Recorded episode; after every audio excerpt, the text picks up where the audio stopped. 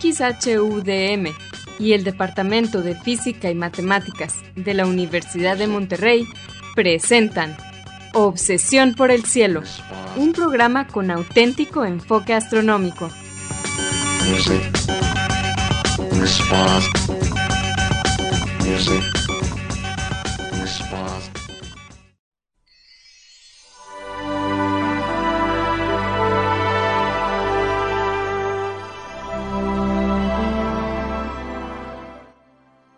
buenas tardes. Sean todos bienvenidos a Obsesión por el Cielo, el único programa con enfoque astronómico y de exploración espacial en la ciudad de Monterrey y en la República Mexicana. Un servidor, Pedro Valdezada, profesor adjunto de astronomía del Departamento de Física y Matemáticas en la Universidad de Monterrey, les desea la más cordial bienvenida a este programa número 1004 de Obsesión por el Cielo con fecha del martes 28 de febrero del año 2023.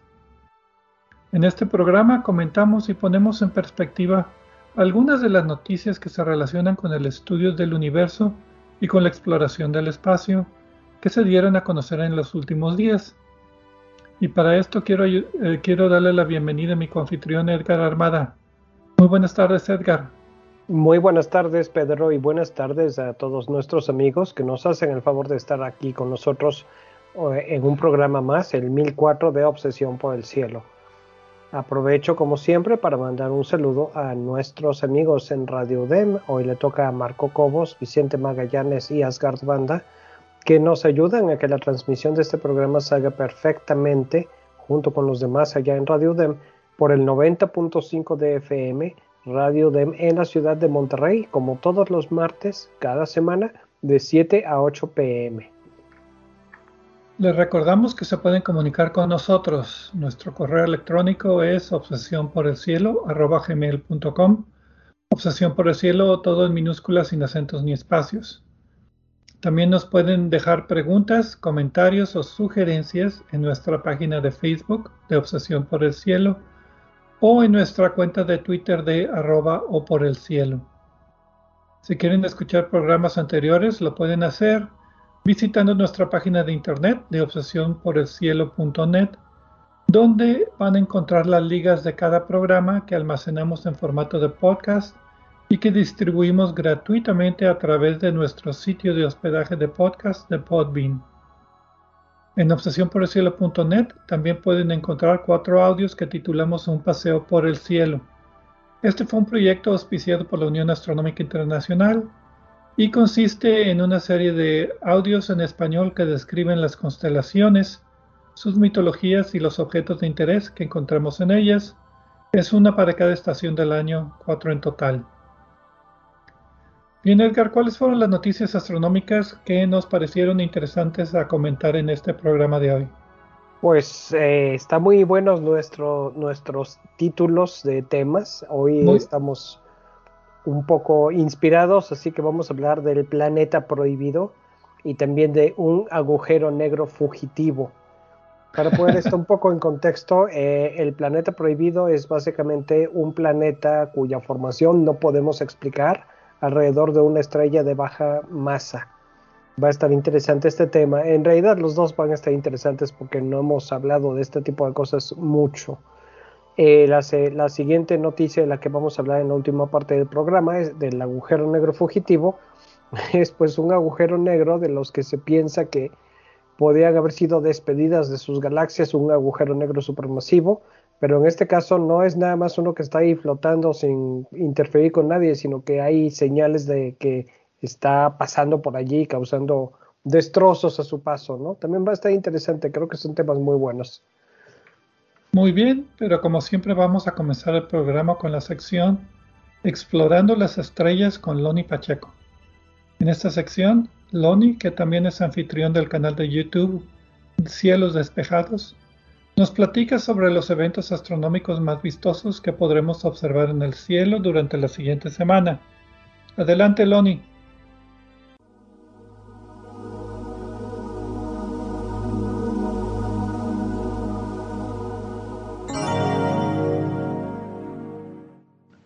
Hola amigos, Soy Pablo Loni Pacheco, instructor de astronomía en el Observatorio de las Termas de San Joaquín, donde me encuentran todos los fines de semana.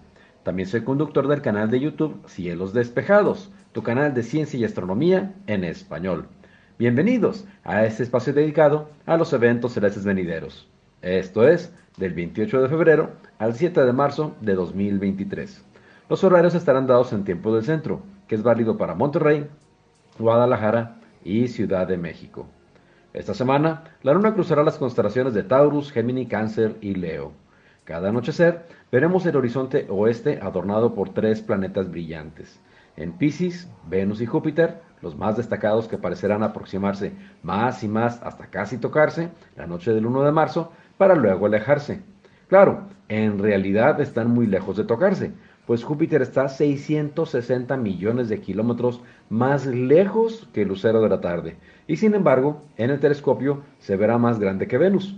Y sí, Venus es pequeño en comparación, pero está más cerca al Sol, más cerca de la Tierra, y las nubes blancas que lo envuelven son altamente reflejantes. El tercer planeta en cuestión es Marte, que ya se ve muy pequeño, pues lo estamos dejando cada vez más lejos. Sin embargo, la luz dorada lo hace ser muy destacado en la constelación de Taurus. El miércoles 1 de marzo, la Luna estará en el extremo norte de su órbita, luciendo mejor los rasgos que rodean al polo sur y que normalmente están demasiado cercanos al borde para apreciarse bien. Saquen sus telescopios para observar detalles en los cráteres Clavius, Moretus y Blancanus. También será buena oportunidad para ver cómo se iluminan las crestas del hermoso cráter Copérnicus. En tiempo universal, la Luna habrá alcanzado este punto el 1 de marzo a las 14 horas con 9 minutos con una declinación norte de 27.7 grados. La palabra planeta significa errante o vagabundo, pues a diferencia de las estrellas, que en el transcurso de nuestra existencia las vemos fijas en una constelación, los planetas, aunque parecen estrellas, están constantemente cambiando de posición. Esto se debe a dos causas. Una, que se mueven alrededor del Sol, y otra que la Tierra también lo hace. Cada tarde Venus se ve más alto sobre el horizonte. Está más cerca del Sol que nosotros y podemos percibir cómo avanza a mayor velocidad rodeando al Sol. Por otro lado, Júpiter se ve cada vez más cerca del horizonte. Y esto es porque la Tierra, cuyo movimiento de traslación es más rápido que el de Júpiter, se enfila hacia una posición en la que quedaremos alineados con el Sol, en extremos opuestos del sistema solar. Esto que menciono del movimiento de los planetas es muy evidente esta semana, pues los dos planetas más brillantes de la bóveda celeste cambian notoriamente de lugar noche a noche. El mismo miércoles será la oportunidad para ver la alineación casi perfecta de la Tierra con Venus y Júpiter. Como resultado, ambos planetas brillantes aparecerán casi traslapados en el cielo. Les recomiendo tener listos sus telescopios y binoculares y a simple vista se verá también espectacular. La separación aparente será de medio grado, que es el mismo diámetro aparente que le vemos a la luna llena. En tiempo universal, la conjunción de Venus y Júpiter acontecerá el 2 de marzo a las 4.15 horas, con una separación angular aparente de 0.5 grados. El viernes 3 de marzo, la luna estará en el extremo más lejano de su órbita, un punto llamado apogeo. Como estará más lejos que de costumbre, no les extrañe percibirla inusualmente pequeña. En tiempo universal, el apogeo de la luna acontecerá el 3 de marzo a las 18.01 horas. El próximo martes 7 de marzo tendremos luna llena a las 6.40 de la mañana. Así que recomiendo verla desde la noche previa, la del 6 de marzo. Y ya en la madrugada la veremos alinearse con la Tierra y el Sol de manera que aparecerá completamente iluminada de lado a lado. Si nos esperamos a la noche del 7 de marzo, ya será menguante y las sombras del terminador se verán ingresando al lado del mar de las crisis. En tiempo universal, la fase llena de la luna acontecerá el 7 de marzo a las 12.40 horas. Mi fanpage en Facebook es Diagonal Divulgador de Astronomía, seguido y sin espacios. Les recomiendo también darse una vuelta por la página de la Sociedad Astronómica de Monterrey. Los espero la próxima semana en Explorando las Estrellas con Loni Pacheco. Agradezco su amable atención y como siempre les deseo cielos despejados.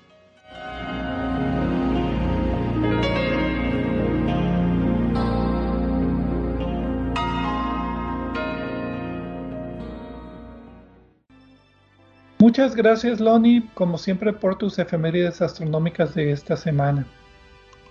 Y pues bien, antes de comenzar el programa con las dos noticias habituales que mencionó Edgar, vamos a hablar acerca de pues eh, una imagen muy bonita que muestra muchas galaxias que fue tomada por el telescopio de, bueno, por el instrumento de energía oscura, la cámara de energía oscura. En total, eh, es una imagen muy bonita que muestra muchas más galaxias que estrellas. Si vemos fuera del plano de la Vía Láctea con telescopios como el Hubble o este telescopios de 4, 5, 6 metros de diámetro, encontramos que ahora hay más galaxias que estrellas en el campo de visión. Es simplemente subir el contraste hasta poder ver las, galaxias.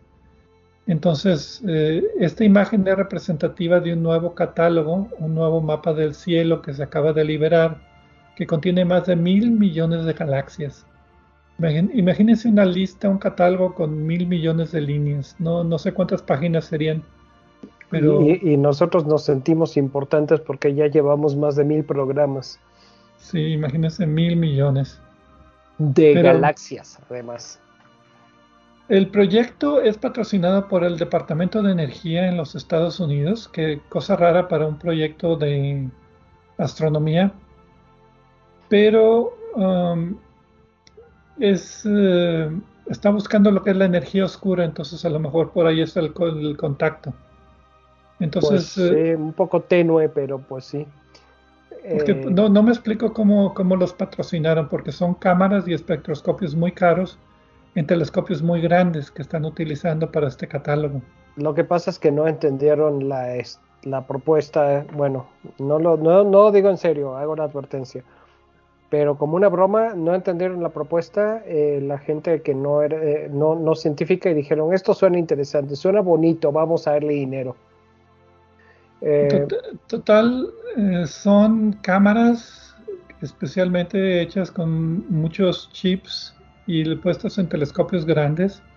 Por ejemplo, el telescopio de 4 metros, el telescopio Mayal de 4 metros en Kitt Peak, en Arizona, y su gemelo, el telescopio de 4 metros eh, llamado Blanco.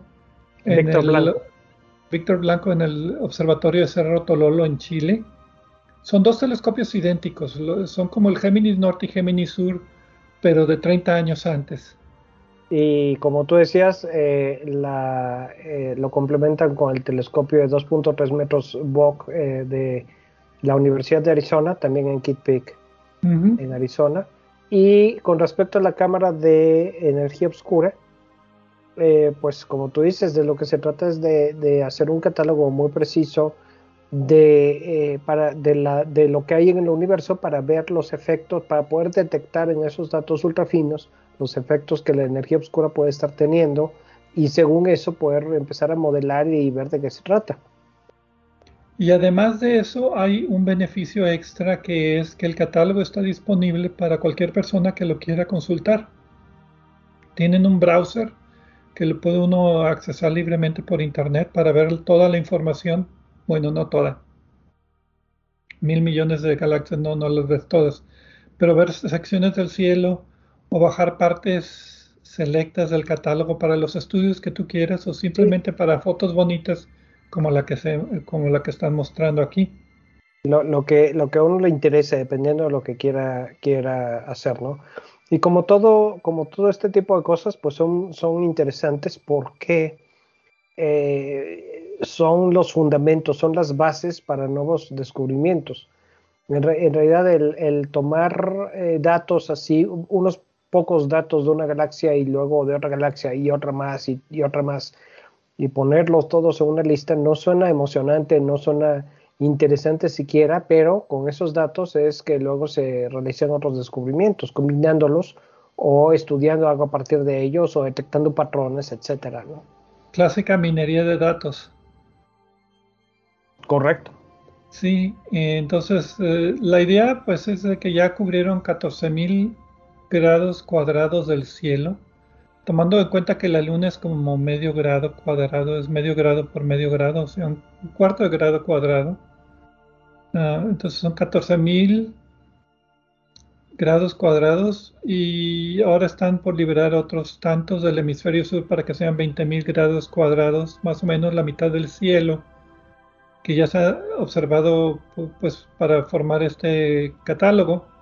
Y de ahí ya escogieron 100 millones, ah, perdón, no, escogieron 40 millones de galaxias para tomar, ya con una cámara posterior, tomar los espectros para ver la parte tridimensional. Este catálogo es de dos dimensiones, ascensión recta y declinación y la galaxia y las propiedades de la galaxia. Pero tomando espectroscopía se puede encontrar la velocidad con que se está alejando y con eso nos da una idea de la distancia de la galaxia y ya podemos hacer un mapa tridimensional del cielo. Y además quieren complementarlo con estudios que se han hecho de rayos X de muchas galaxias quieren ver si los rayos X coinciden con los lugares donde están los cuasares, por ejemplo, o con el centro de la galaxia o con un ladito de la galaxia, etcétera. Pues para tratar otra vez, como decía, de sacar una ventaja extra de estos datos que no nada más sea tratar de encontrar lo que es la energía oscura, sino complementar otras investigaciones. Pues sí, como yo decía, complementar, eh, eh, juntar todos los datos, combinarlos con otras cosas y sacar nueva, nueva ciencia y nuevos descubrimientos. Sí, y decía, como decía, están disponibles en un archivo de datos y también tienen un browser para ver las imágenes. Pero bueno, eso fue la imagen esta que nos inspiró, la voy a poner como presentación para el podcast. Vamos a una pausa y regresaremos ahora sí hablando acerca de este planeta prohibido y de este hoyo negro supermasivo en fuga. Pero primero una pausa.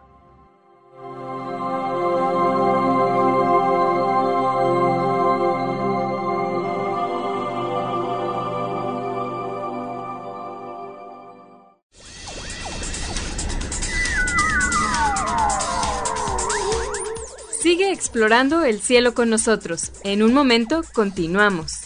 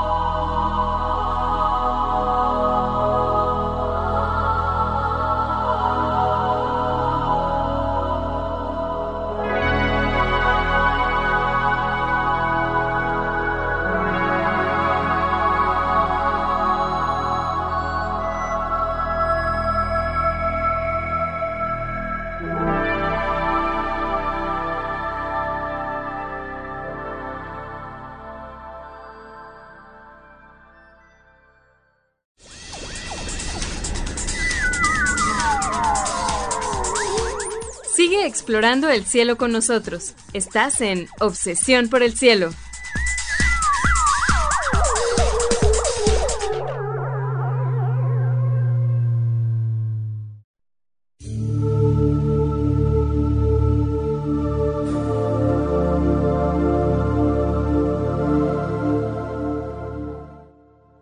Regresamos a Obsesión por el Cielo con las noticias astronómicas de esta semana un servidor, Pedro Valdés, junto con Edgar Armada.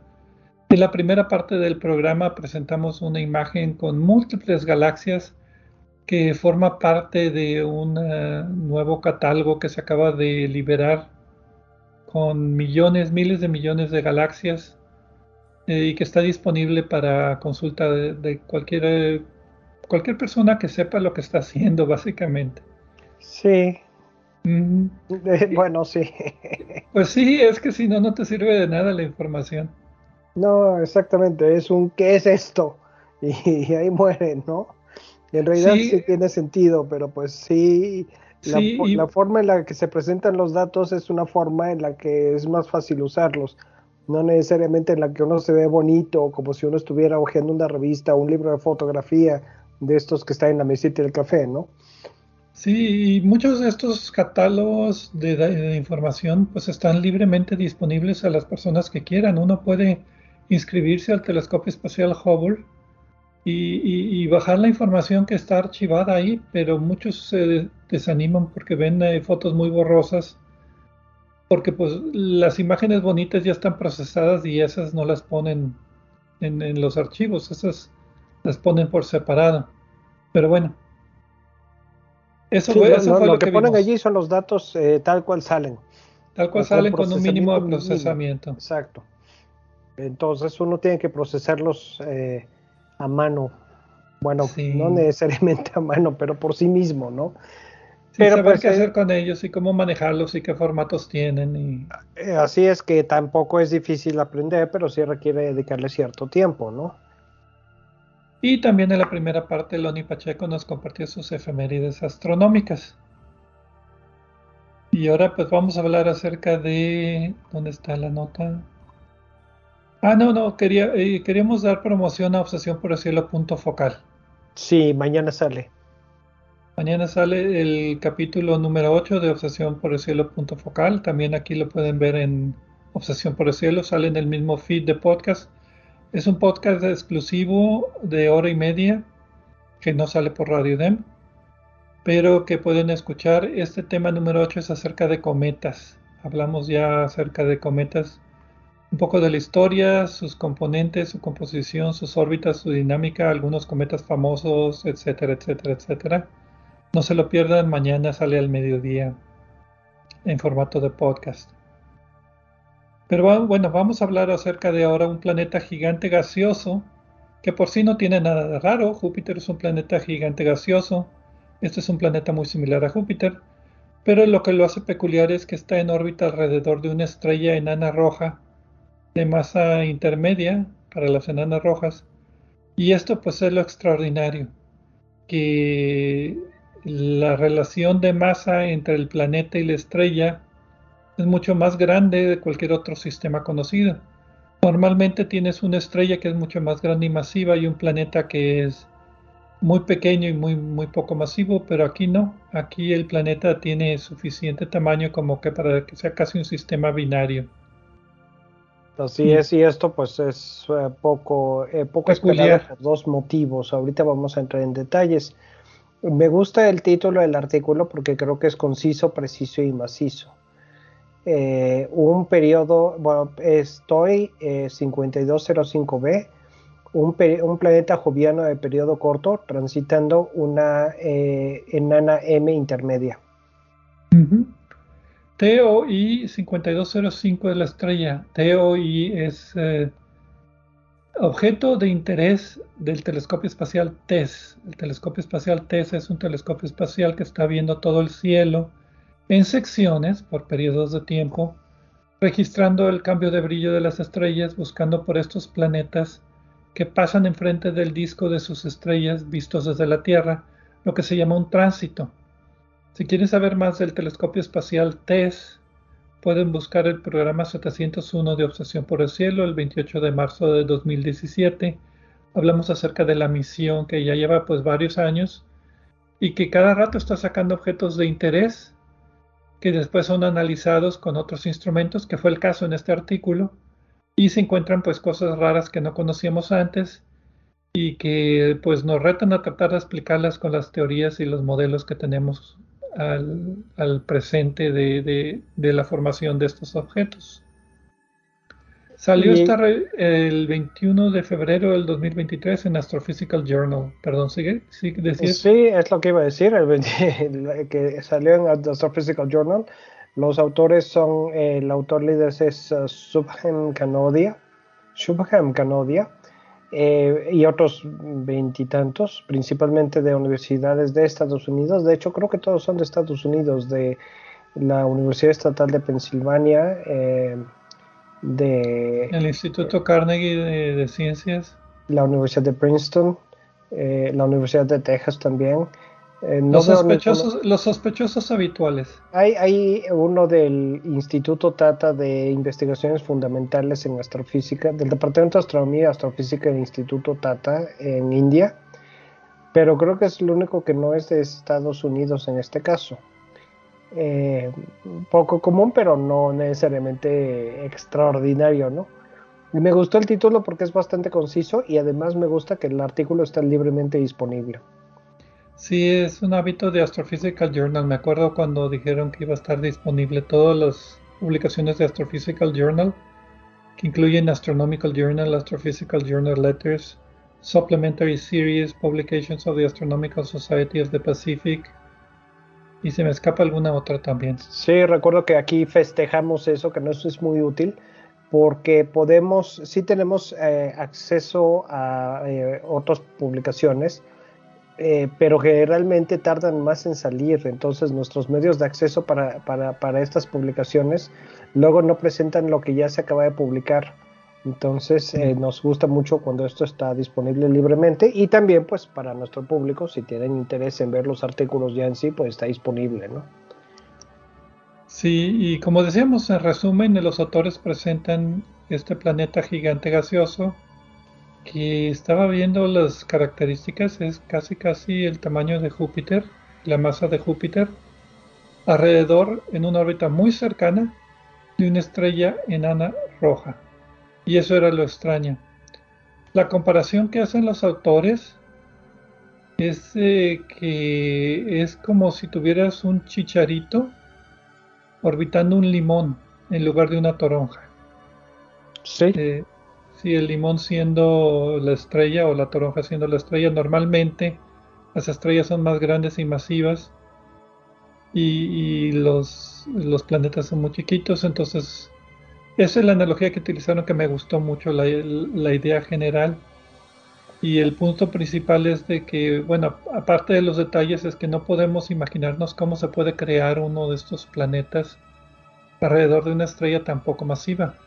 Casi todas las demás planetas que hemos encontrado alrededor de estrellas enanas rojas, que a propósito pueden escuchar el programa 681 el primero de noviembre del 2016, hablamos de estrellas enanas rojas, son las estrellas más abundantes que hay en el universo. Más del 70% de las estrellas en la galaxia son estrellas enanas rojas.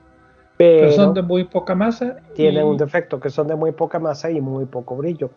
Sí, entonces, y además eh, estas estrellas a la hora de formarse, pues se forman con relativamente poca materia. El disco protoplatenario tendría poca masa.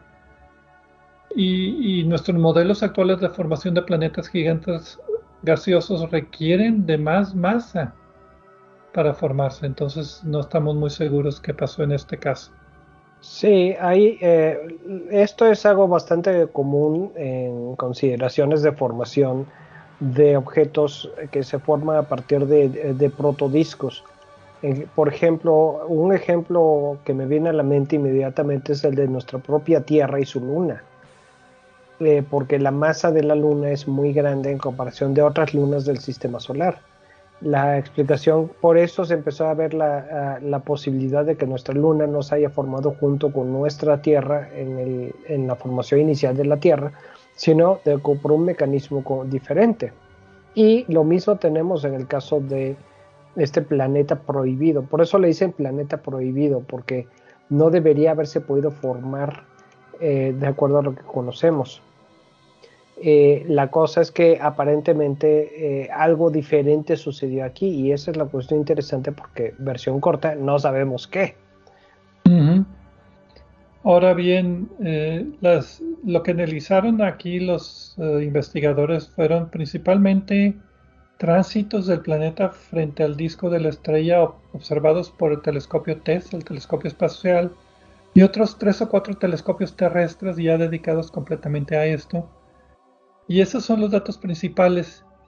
Lo interesante es que como el planeta es tan grande relativo al tamaño de la estrella, cuando pasa enfrente la luz baja de la luz de la estrella baja de brillo, pero yo en mis observaciones creo que el planeta que tenía una profundidad de tránsito más, más grande era de 3%.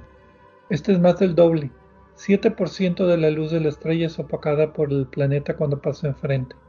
7%. Y, 3% ya es medio escandaloso. 7% pues es más todavía.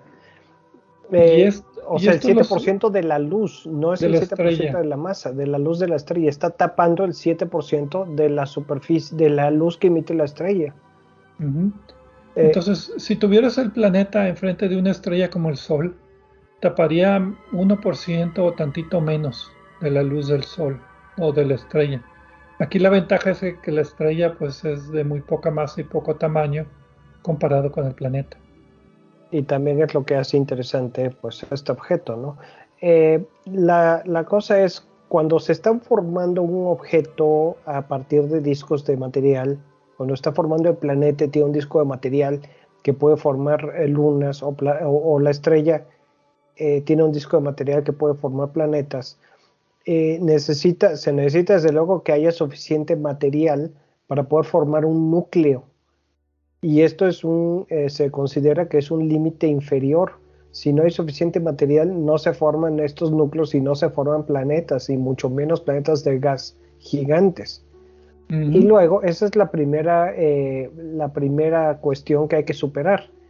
Si luego el disco se evapora antes de que, de, que se forme este núcleo masivo, entonces tampoco tiene, aunque, llegara a formarse, pero no se formaría porque no tuviera con qué, pero si se formara, tampoco podría aplicar, ah, eh, tampoco podría acumular material. Y sin embargo, en este caso, si se formó de la forma tradicional, que es discutible, eh, pues superó ambas. Eh, agarró todo el material de alguna manera, aunque haya habido o no haya habido suficiente, evidentemente sí hubo porque ahí está el planeta. Y luego quedó todavía después de que se formó el núcleo para que agarrara y creciera y formara un gigante de gas. Eh, la otra consideración es ah, la formación de objetos dobles que siguen mecanismos distintos. Pero en este caso eh, eso es difícil porque no hay suficiente masa en todo el sistema para que se hubieran formado dos objetos. O sea, eh, está demasiado grande para ser un, un objeto formado normalmente, el planeta, y está demasiado chico para que se considere un objeto doble. Por eso se, dice que es el planeta prohibido, porque está, está en, la, en la zona en la que no, no debería de poder pasar esto, no debería de existir, digamos. Un paréntesis, lo del planeta prohibido viene de una película de 1956, una película clásica para los amantes del cine antiguo, que se llamaba El planeta prohibido. Con Robbie el robot. Robbie el Robot y Leslie Nielsen y eh, aquí tengo M. Francis. Ahora bien, un poquito más de detalle, la estrella esta tiene aproximadamente 40% la masa del Sol. O sea, es una estrella enana roja típica, típica, típica. Pero el tamaño es solamente cuatro veces el tamaño del planeta Júpiter. Creo que lo tengo bien aquí. Sí. Y, sí, y, el planeta tiene pues casi las mismas eh, dimensiones que Júpiter, tiene 3% más grande el tamaño que el planeta Júpiter y 8% más masa que Júpiter. En total la masa del planeta es 0.3% la masa de la estrella. Y esto es a lo que me refería con esto de que era una relación de masa entre el planeta y la estrella más grande conocida, 0.3%. Sí, y una ventaja, eh, volviendo a lo de la estrella, una ventaja de esta estrella es que eh, tiene bastante, eh, vive mucho. Como queman su combustible, por su poca masa queman su combustible muy lentamente. Por eso tienen poco brillo, pero pues son estrellas que viven miles de millones de años.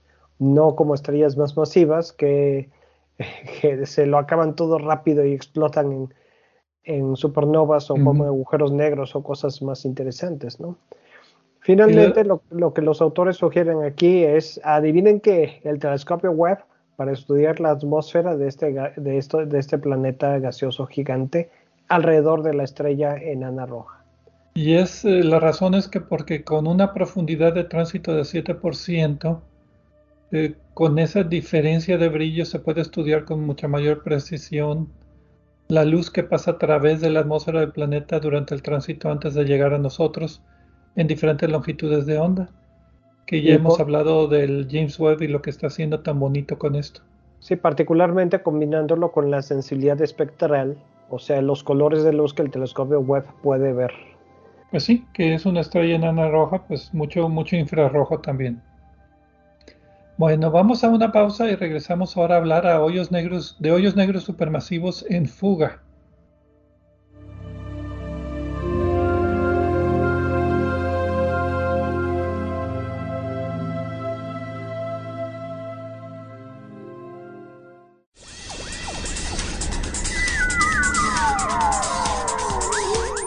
Sigue explorando el cielo con nosotros. En un momento continuamos.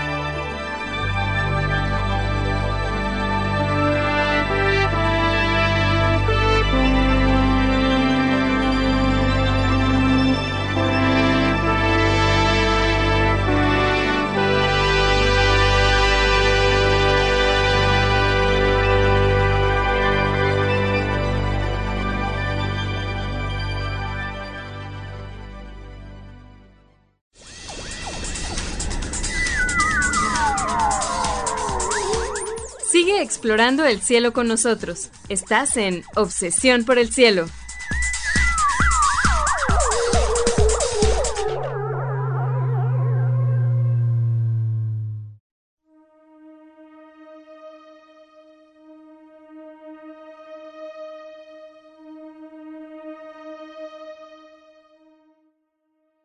Regresamos a Obsesión por el Cielo, un servidor, Pedro Valdés y Edgar Armada, hablando acerca de las noticias astronómicas de esta semana.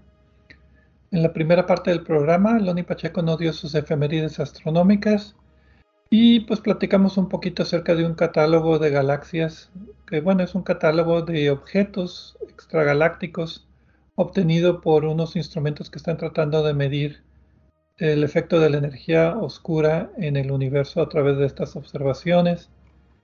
Y en la segunda parte del programa hablamos de un exoplaneta gigante gaseoso alrededor de una estrella enana roja que pues está medio difícil de explicar por las teorías y los modelos actuales, pero como siempre nos encanta platicar de estas noticias que nos ponen a pensar de que qué nos falta en los modelos para entender el universo. Mi opinión es que está pasando algo completamente distinto y no es una formación normal de un planeta, pero no tengo evidencia simplemente por porque así suele ser en algunos misterios de estos, ¿no? Que es algo distinto a lo que uno piensa. Yo siempre pienso que la teoría es la que está mal y la observación es la que está bien. Yo pienso que en este caso la teoría está bien, pero no aplica porque no es lo que es lo que describe, sino es otra cosa lo que pasa aquí. Como en el ejemplo que puse, la formación de nuestra luna, ¿no? Que también hay, hay, quien dice, ha dicho inclusive que nuestro planeta debería ser considerado un planeta doble más que un planeta y su luna.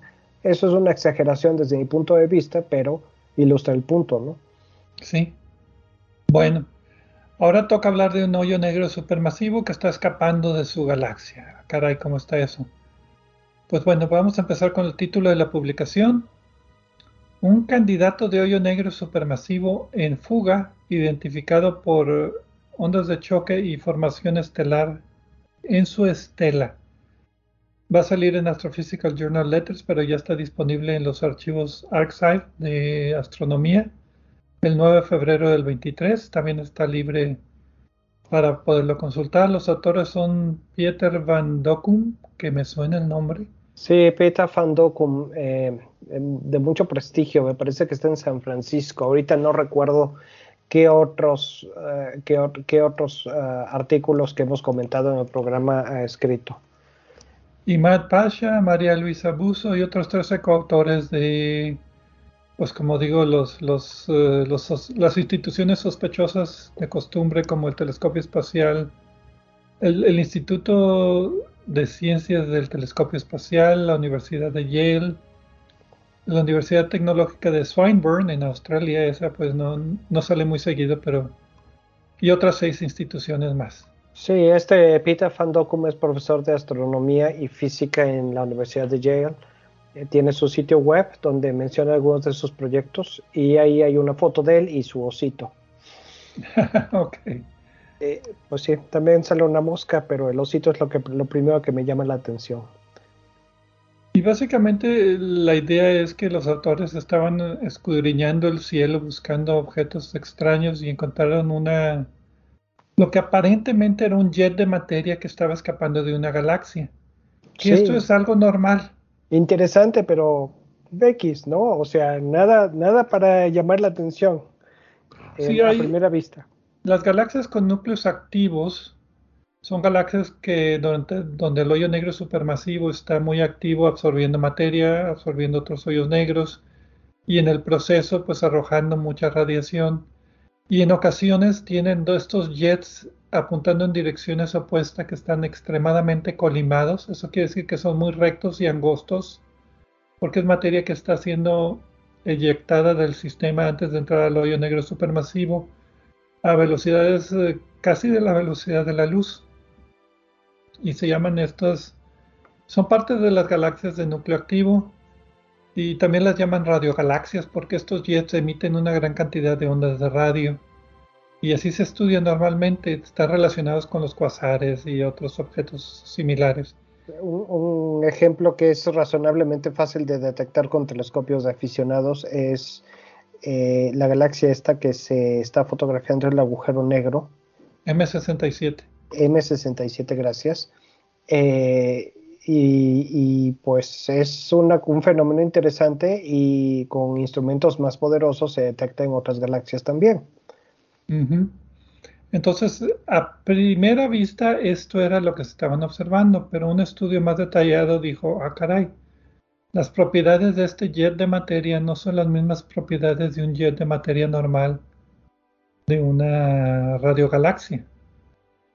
Entonces se pusieron a estudiarlo con diferentes telescopios en distintas longitudes de onda, eh, culminando con imágenes muy detalladas del telescopio espacial Hubble. Obviamente me voy a adelantar y, digo que van a sugerir que este es un candidato ideal para observación por el telescopio espacial James Webb. No Qué sorpresa. Surprise. y eh, la conclusión, ahorita, platicamos cómo llegaron a esa conclusión, es que las propiedades observadas de ese jet de materia sugieren que no se trata de un jet de materia normal, sino que es el rastro que dejó un hoyo negro supermasivo que está saliendo disparado del centro de la galaxia. Entonces eso es lo que ellos calculan y esa idea Estuve estudiándolo un poquito, ya se había propuesto anteriormente. Cuando las galaxias se fusionan, los hoyos negros supermasivos eventualmente se van al centro y se fusionan también. Entonces la galaxia crece en masa y el hoyo negro supermasivo pues también se fusiona para hacer uno, uno más masivo.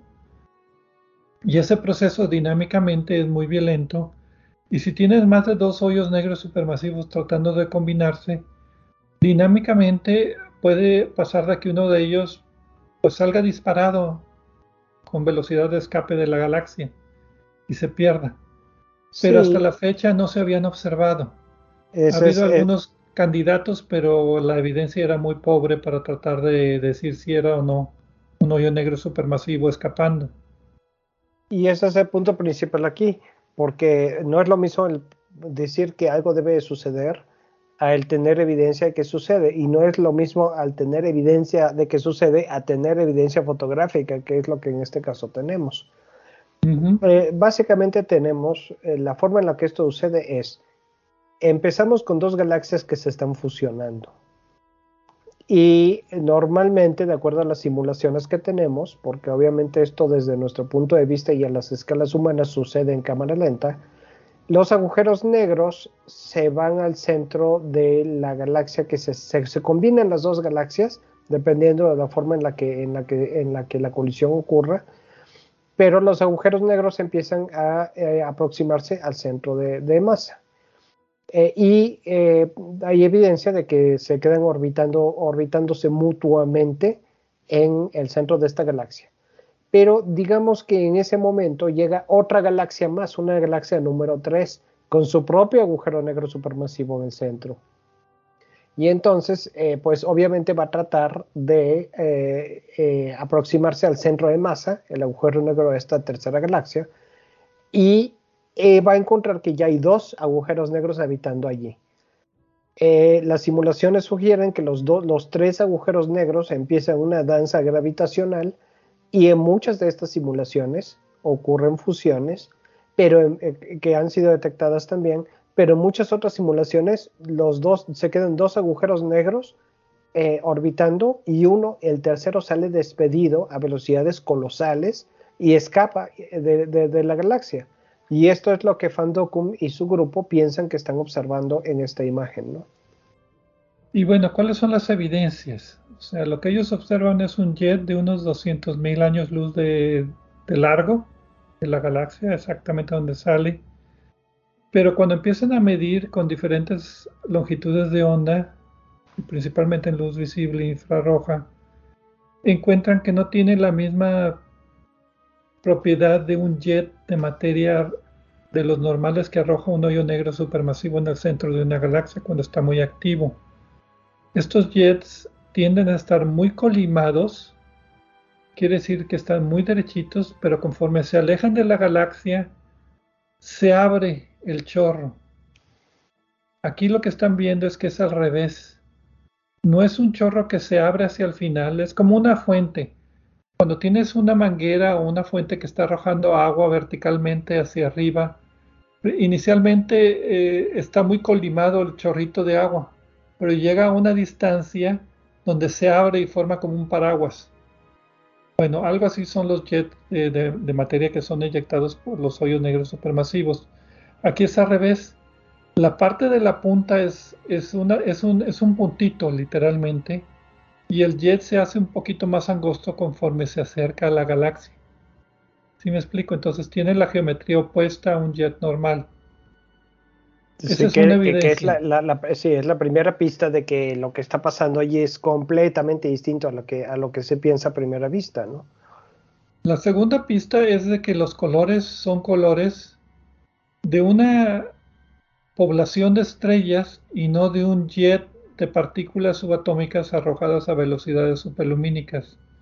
Tomando espectro del jet puedes ver que es una combinación del espectro de ondas de choque, o sea, gas altamente calentado por onda de choque, y también por estrellas normales. Es una combinación de las dos cosas.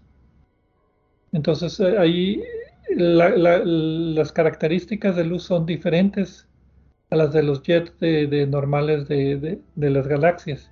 Y, así es como descubrimos muchas cosas en astronomía. Simplemente vemos los colores y decimos, ah, sí es lo que pensamos, o bien, como en este caso, no, esperen, es, los colores de esto no se explican por lo que creíamos que era, ah, debe de ser otra cosa.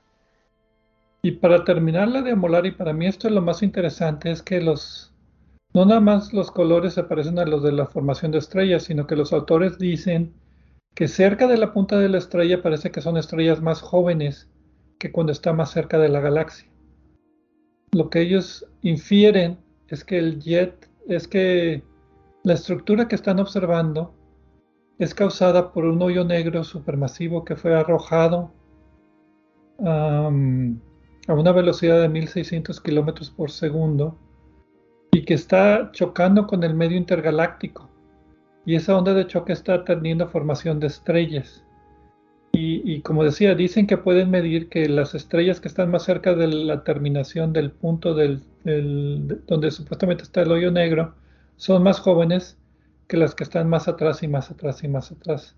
Entonces la onda de choque también se está expandiendo y por eso está haciendo el cono más ancho cerca de la galaxia que lejos de la galaxia. Y también esto confirma muchas otras cosas, independientemente de estas galaxias y este, este, este, esta fila de estrellas, eh, confirma básicamente los mecanismos eh, que, digamos, agitan los ingredientes que hay para formar estrellas nuevas. En este caso están siendo agitados eh, con el, por el agujero negro de una manera poco usual y, e inesperada.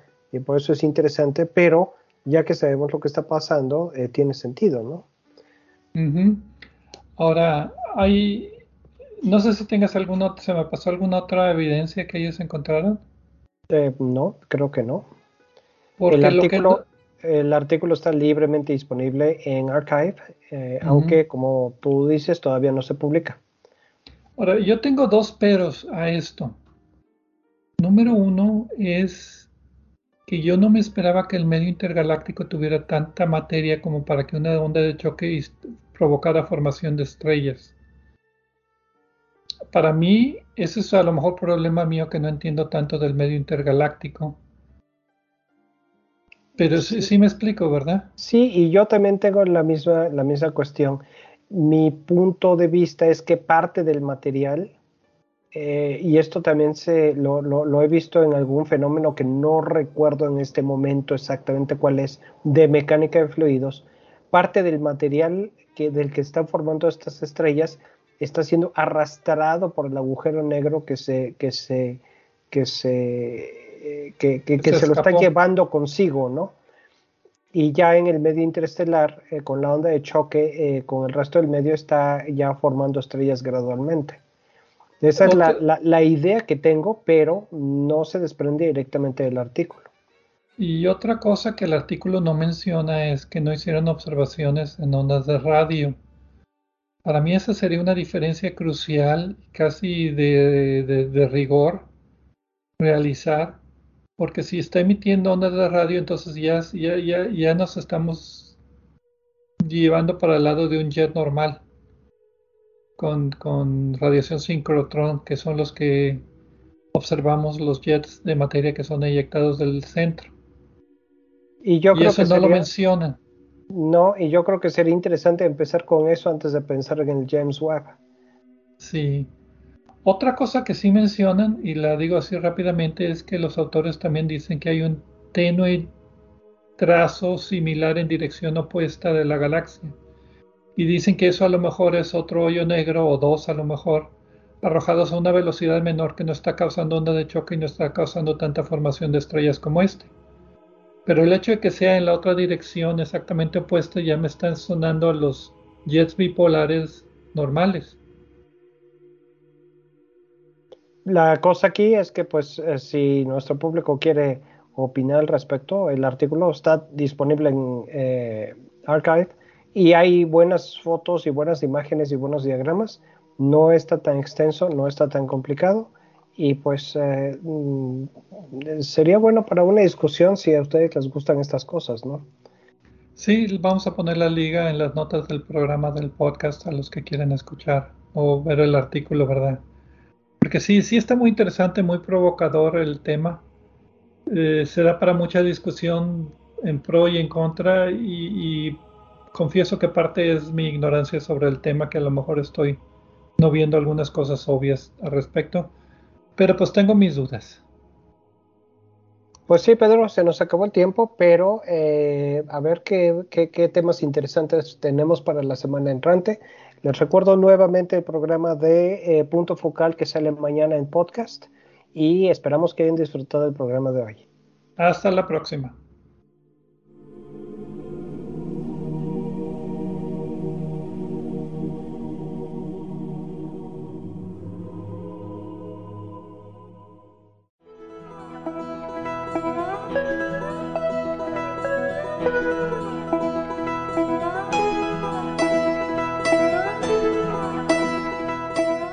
Les recordamos que a través de nuestra página en Facebook de Obsesión por el Cielo pueden encontrar vínculos a sitios con más información sobre el programa de cada semana. También pueden sugerir temas, hacernos preguntas de astronomía y encontrar los podcasts de cada programa. Gracias por acompañarnos en una edición más de Obsesión por el Cielo.